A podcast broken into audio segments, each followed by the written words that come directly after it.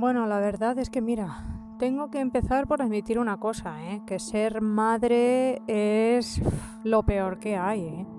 O sea, si eres mujer y me estás escuchando, que no te convenzan de ninguna milonga. Es durísimo. Con lo bien que tenía yo la vida antes de tener a mi niño.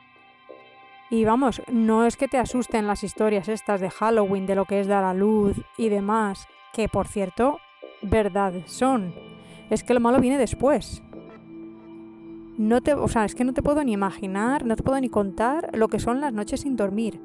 Yo, fíjate, ahora mismo llevo dos, dos semanas casi sin dormir por el niño que está todo el rato berreando y llorando y llorando y llorando. Vamos, por ejemplo, hoy, esta mañana, o sea, llevo sin dormir desde las 3 de la mañana.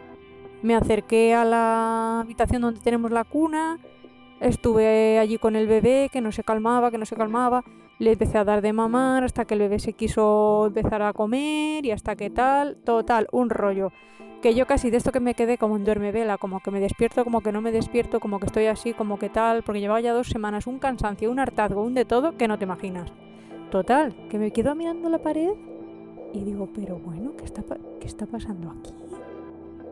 Y me acerqué, o sea, puse al niño en la cuna y me acerqué a la pared y la empecé a tocar y dije, pero bueno, ¿esto qué es? ¿Se está moviendo el gotelé? ¿Pero, pero qué parece es esta? pero ¿cómo que se mueve el gotelé? ¿Pero esto qué es magnético? Digo, mira, ya es que estoy, ¿ves? Llevo ya dos semanas sin dormir por el niño este y ya es que estoy que veo visiones y de todo. Así que puse la mano y dije, no, no, no, no, no son visiones, no, es que se está moviendo de verdad. Y entonces empecé a mirarlo fijamente y digo, pues yo no me voy a quedar aquí, o sea, digo, yo me voy a quedar aquí mirando esto, pase lo que pase, hasta que yo vea qué está pasando aquí, porque es que esto no hay quien lo entienda. Total, que digo, pero, pero, pero, ¿qué figura se está formando? Digo, pues esto es, digo, si esto parece América, digo, esto es Sudamérica. Y entonces vi que empezaban a moverse más unas piececitas, una zona, una zona, una zona, como señalando una zona. Digo, pero ¿y esto qué es? Digo, ¿siempre qué país? Digo, eso es Ecuador. Digo, ¿y por qué? Digo, pero vamos, digo, es que esto es surrealista. O sea, que soy una de estas personas que por fin me toca vivir un fenómeno paranormal, quizá por el cansancio que tenga y demás, y lo primero que me toca, o sea, si se están intentando comunicar los aliens conmigo o lo que sea, es me empiezan a comentar cosas de Ecuador. Digo, pero ¿y esto a qué viene? Total, que yo ya medio intrigada, medio asustada, medio con un sueño y que encima además no podía dormir, pregunté a la pared, digo, ¿hay alguien ahí? Y vi que se empezaban a formar el gotelé, las, las gotitas de, pintura que están encima de la pintura se empezaban a, mover y me puso, me, sí, bueno, menudo susto, porque dije, esto es un espíritu y digo, ¿vives ahí? Y dijo, sí. Digo, y, es, pero bueno, digo, ¿y eres, ¿y eres de Ecuador? Y me dijo la mujer, sí. Y en ese punto, claro, dije, pero, pero bueno, eres un hombre, eres una mujer, eres un espíritu, eres... ¿Qué, qué eres? ¿Que puedes mover el gotelé? ¿Eres un ente magnético? ¿Viene de otra dimensión? Y me comentó y me dijo, me comentó su historia a base de mover el gotelé. Me comentó como ella es relativamente famosa allí, como hay una una leyenda suya basada ella era como yo, la verdad, o sea, estaba un poco así, así de tener un bebé. Ella lo que quería era vivir la vida y disfrutarla. Y entonces por las noches cuando venía el marido, ella cogía al bebé y se iba por ahí con sus amigos o con sus juergas o con sus amantes a pasarlo bien. Y en una de estas el niño por lo visto se escapó, se fue al río y se ahogó. Y la verdad que la mujer ahí es cuando se empezó a poner a sentir mal. Fue corriendo a su casa, se lo contó al marido el marido, un inocente y muy buena gente, se fue para el río, se metió en el río y se ahogó. Y por lo visto, la mujer empezó a vagar en pena porque se había quedado viuda y se había quedado sin hijo a la vez. Y no tengo claro si es que se sentía culpable, si es que quería enmendar los errores del pasado, o si es que quería simplemente quitarse la pena y descargar que, empezó a buscar, a buscar, digamos, a gente a la cual le pudiera quitar el marido, a la cual le pudiera quitar el bebé. Y en ese momento yo, claro, cuando me estaba con el gotelé, a raíz de mover cosas, esa es la interpretación que yo le hice. Y le dije, pero, pero bueno, pero, pero a ver, pero ¿y qué tiene que ver esto? ¿Pero tú cómo has llegado hasta aquí? Si es que tú no estás, es que no estamos es que estamos en España. Pero claro, entonces me di cuenta y dije, anda, calla, que es que los, claro, los amigos de Enrique, los que hicieron este chale, en realidad gente de Ecuador, o sea, vinieron de Ecuador. Los arquitectos, los albañiles y todo son de Ecuador. Digo, ah, y que se la trajeron a la señora esta. O sea que o bien la señora esta le quería robar el bebé a uno de ellos, o bien se la trajeron para acá para que dejara de, de molestar a la gente de allí. Total.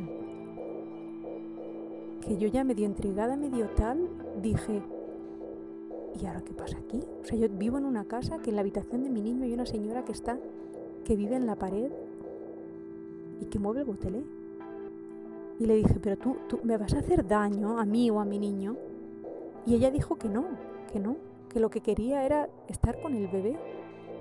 Y cierto es que dije, bueno, pues a ver si es que estoy loca perdida o esto realmente tiene un sentido.